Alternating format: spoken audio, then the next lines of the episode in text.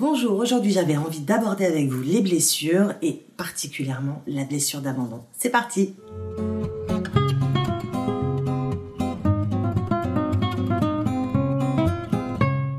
Alors, comme je vous le disais en intro, on se retrouve aujourd'hui pour parler de la blessure d'abandon. Juste avant, je vous invite quand même à vous abonner et tout simplement à cliquer euh, sur la cloche pour recevoir les notifications des nouvelles mises en ligne. Vous pouvez suivre cette vidéo sur YouTube, mais vous pouvez également écouter le podcast euh, sur Apple Podcasts, Spotify, Deezer, bref, sur toutes les plateformes. Donc, je vous invite aussi à aller vous abonner et puis à me suivre sur les réseaux sociaux, Insta et euh, sur Facebook, bien sûr. Donc, revenons au sujet de cette petite papoterie d'aujourd'hui, la blessure d'abandon. En effet, je me suis aperçue euh, lors de mes consultations avec certains patients euh, que euh, nous n'avions pas forcément toujours conscience de la blessure qui nous anime et en l'occurrence de la blessure d'abandon. Pourquoi bah Parce que il existe bien sûr les blessures euh, factuelles dont nous avons forcément conscience puisque nous connaissons notre histoire personnelle. Donc je pense notamment euh, aux enfants qui ont été abandonnés ou euh, qui ont perdu l'un de leurs deux parents, voire les deux malheureusement. Donc là il s'agit d'un abandon réel, concret. Donc celui-ci on en a conscience, mais la blessure d'abandon est un petit peu perverse puisque elle peut se manifester lorsqu'il y a un abandon symbolique. Et c'est dans ces cas-là que nous n'avons pas forcément conscience euh, de la place qu'elle prend en nous et des répercussions qu'elle peut avoir dans notre vie. Donc il me semblait que c'était intéressant euh, de l'évoquer euh, pour peut-être aider certains à en prendre conscience. Alors pourquoi la blessure d'abandon est si terrible? L'abandon signifie la mort concrètement. Lorsqu'un enfant est tout petit, s'il est abandonné, il est vraiment en danger de mort puisqu'il n'a aucun moyen de prendre soin de ses besoins. Évidemment, ça arrive de moins en moins souvent, euh, mais malgré tout, euh, euh, notre instinct de survie nous pousse à, à ressentir ce besoin d'être accompagné, d'être entouré. C'est tout simple. Il s'agit ici simplement du besoin de sécurité. Et dès lors que cette sécurité est perturbée, que ce soit sur le plan physique ou sur le plan émotionnel, il y a un vrai danger pour l'enfant. Donc, dans le cas euh, d'un abandon réel, cette blessure s'inscrit en nous et, euh, bah, vous le savez probablement, si vous l'avez vécu malheureusement, ça a euh, de nombreuses répercussions. L'objet de cette vidéo, c'est vraiment l'abandon symbolique. On n'y pense pas forcément et là, on va être vraiment plus dans le domaine de l'émotionnel.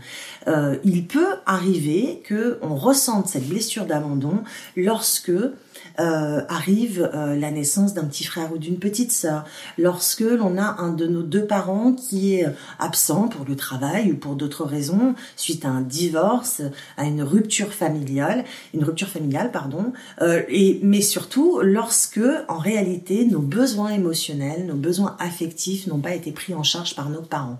Et là, ça va s'inscrire en nous comme une blessure d'abandon.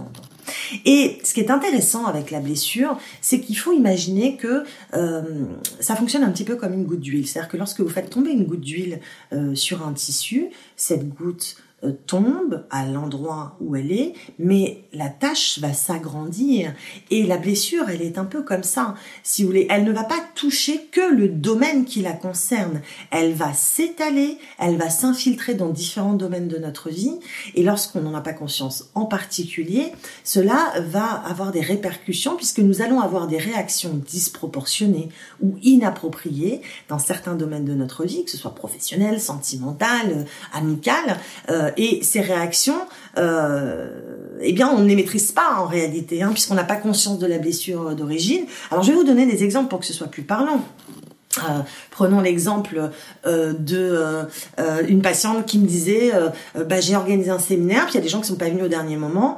Ça m'a mis dans un état pas possible. J'ai vraiment vécu comme une blessure comme un manque de loyauté comme une trahison oui, voilà, typiquement une blessure d'abandon euh, qui se manifeste. On a le sentiment qu'on n'est pas respecté, que les gens prennent pas assez en compte nos besoins, euh, qu'on n'est pas écouté. Euh, on peut aussi ressentir ce type de blessure. Par exemple, vous avez des amis qui déménagent et vous comprenez pas bien votre réaction. Bah ouais, c'est vache, ok, je suis contente pour eux, mais quand même ils s'en vont, ils me laissent, ils pensent pas à moi. En plus, pendant leur déménagement, ils se sont même pas préoccupés de savoir comment j'allais. J'ai essayé de les voir, mais bon, ils avaient pas de temps pour moi. Vous voyez, c'est des réactions qui sont un petit peu disproportionnées Euh, alors oui, on peut être triste, ressentir de la tristesse au départ de quelqu'un, euh, mais en revanche, euh, il faut toujours pouvoir rétablir et positionner son curseur pour savoir ce qui est légitime, pas légitime. C'est vraiment votre histoire qui va définir ça. Mais très souvent, les personnes qui sont vraiment très impliquées, qui sont très loyales, qui attendent donc cette loyauté des autres, de ceux avec qui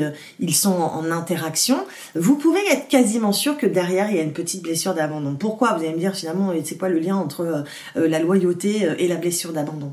Eh bien, tout simplement parce que lorsqu'on souffre d'une blessure d'abandon, on va vraiment s'investir beaucoup dans nos relations pour éviter d'être abandonné euh, de nouveau, et donc on est hyper loyal et quelque part on attend ça de l'autre. Mais vous voyez, c'est assez complexe, mais ça prend pas mal de place dans différents domaines comme je vous l'expliquais. Et encore une fois, quand on n'a pas conscience d'une de ces blessures, elle peut vraiment nous amener à avoir des réactions disproportionnées et inappropriées. Donc je trouve que c'est toujours important de faire un petit check hein, sur sa vie, sur ses blessures, d'avoir bien conscience d'elles, afin qu'elles ne prennent pas les commandes, euh, puisque effectivement, quand on vit quelque chose, c'est la partie blessée de nous-mêmes qui va se mettre en réaction. Et lorsque la partie blessée de nous-mêmes est inconsciente et qu'elle se met en réaction, eh bien forcément, on se retrouve à dire, à faire, à ressortir des choses qu'on ne comprend pas et que les autres ne comprennent pas non plus. Donc voilà pour la blessure d'abandon. On en discutera puisque l'une des conséquences de la blessure d'abandon, eh bien, c'est la dépendance affective, un sujet qui, qui, qui quand même euh, suscite beaucoup, beaucoup de questions. Je trouve que c'est hyper intéressant d'en discuter aussi. Donc je referai une vidéo à part sur la dépendance affective et puis notamment la dépendance affective dans le couple. Donc voilà, je vous invite une fois de plus à partager cette vidéo si elle vous a plu, euh, à vous abonner si c'est pas encore le cas et puis on se retrouve très vite pour une nouvelle papoterie. Je vous une très très belle journée. À bientôt.